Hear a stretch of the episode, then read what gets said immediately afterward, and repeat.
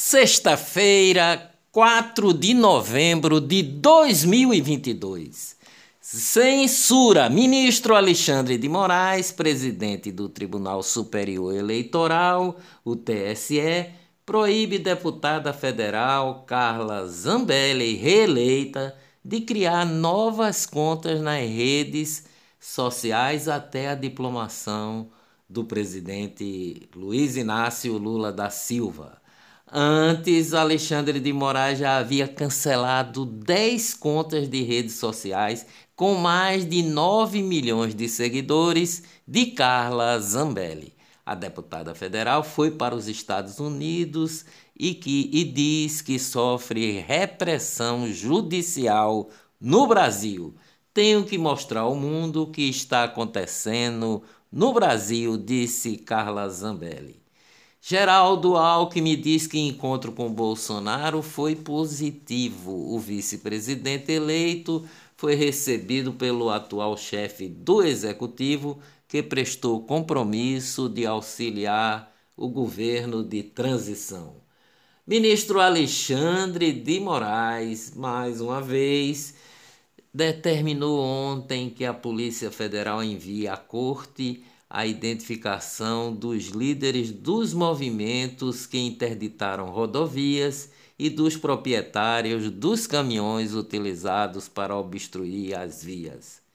Procurador-Geral da República Augusto Aras afirmou ontem: Fui informado que não há mais bloqueios no Brasil.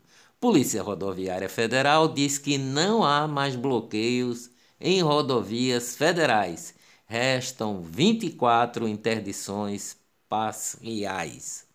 Olá, eu sou o jornalista Ivan Maurício e estas são as notícias mais importantes do dia. Tudo que você precisa saber para ficar bem informado em apenas 10 minutos. Após anos de congelamento, o governador Paulo Câmara de Pernambuco decidiu conceder um aumento de 34% nos valores de cachês praticados pela Fundarp, a fundação que rege a cultura de Pernambuco, para contratação de apresentações artísticas na área da música. Quem vai pagar a conta é a futura governadora Raquel Lira. A Anatel, Agência Nacional de Telecomunicações, aprova o código 0304 para identificar chamadas de cobrança. A medida faz parte de ações da Anatel no combate às ligações abusivas. Brasileira Rebeca Andrade conquistou ontem a medalha de ouro no Mundial de Ginástica disputado em Liverpool, na Inglaterra e se consagra como a melhor ginasta do planeta. Negócios no Brasil. Lucro da Petrobras sobe 48% e atinge 46 bilhões no terceiro trimestre. A receita de vendas da empresa totalizou 170 bilhões frente a 121 bilhões em igual período de 2021. A Petrobras decidiu então antecipar 43 bilhões em dividendos a acionistas. Grupo Boticário compra a marca Trus de produto capilar. Economia no mundo. Banco Central do Reino Unido diz que o país deve permanecer em recessão pelos próximos dois anos. O Reino Unido anuncia a maior alta de juros em 33 anos para tentar combater a inflação. Finanças no Brasil. A Bolsa de Valores de São Paulo e Bovespa fechou ontem em leve baixa de 0,03 e o dólar ficou estável em R$ 5,12. Banco Pan já liberou quase um bilhão em crédito consignado no Auxílio Brasil. Jornalismo. Após eleição, a imprensa passa a chamar o orçamento secreto de emendas de relator. Censura. Rede social Getter adiciona o TSE contra o bloqueio da conta de Carla Zambelli. O Getter está empenhado em combater a censura e defender a liberdade de expressão onde quer que ela esteja ameaçada, inclusive no Brasil, disse o dirigente maior da plataforma, Jason Miller. Os Supremos da Corte, presidente do Tribunal Superior Eleitoral, TSE, Alexandre de Moraes, afirma que o resultado da eleição é incontestável.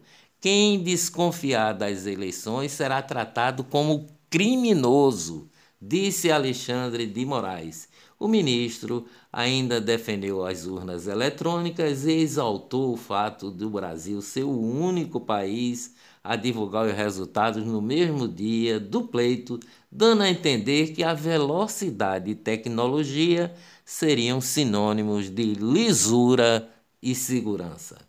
Quem desconfiar das eleições será tratado como criminoso reafirmou Alexandre de Moraes. Supremo Tribunal Federal ordena que o Fundo da Amazônia volte ao financiamento a ONGs em até 60 dias. A decisão foi tomada no âmbito de uma ação proposta pelos partidos PSB, PSOL, PT e Rede. YouTube vai excluir vídeos que contestem os resultados da eleição.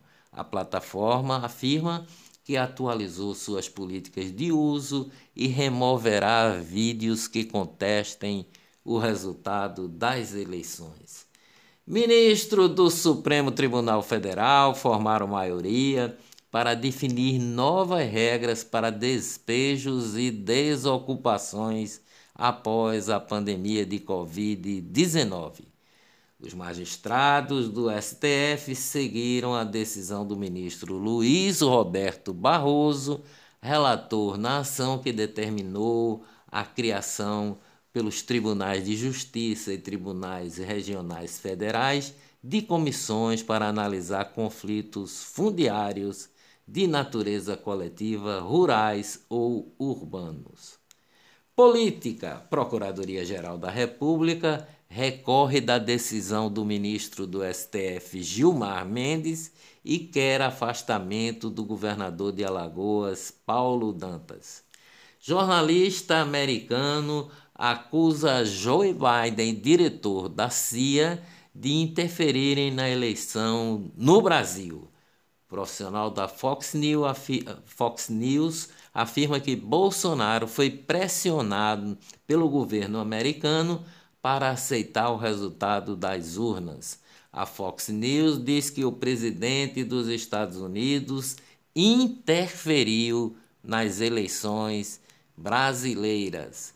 Caso de perseguição política promovido pelo STF também foram comentados no programa de Tucker Carlson de perfil conservador e ligado ao ex-presidente Donald Trump.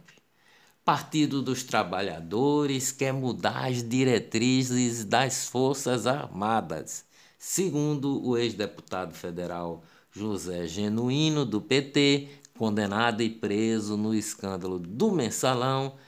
Ele disse que admitiu a proposta, sofreria resistência do Exército e no Congresso, mas propôs um discurso forte para impedir reações.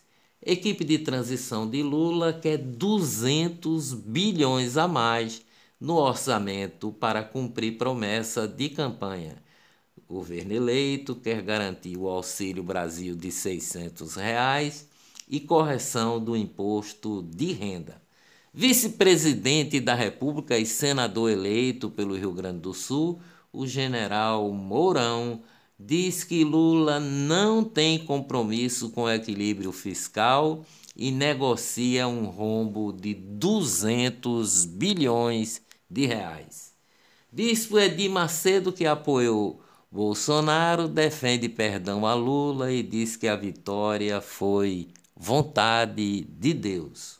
Covid em Pernambuco, índice de positividade da Covid-19 quase triplica em centros de testagem da rede estadual de secretária, Secretaria de Saúde do governo de Pernambuco.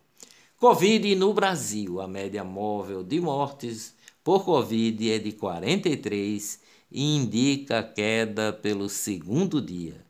79,86% da população está totalmente imunizada. Dias melhores virão, com certeza. Bom fim de semana, abaixo a censura, até segunda-feira, se Deus quiser.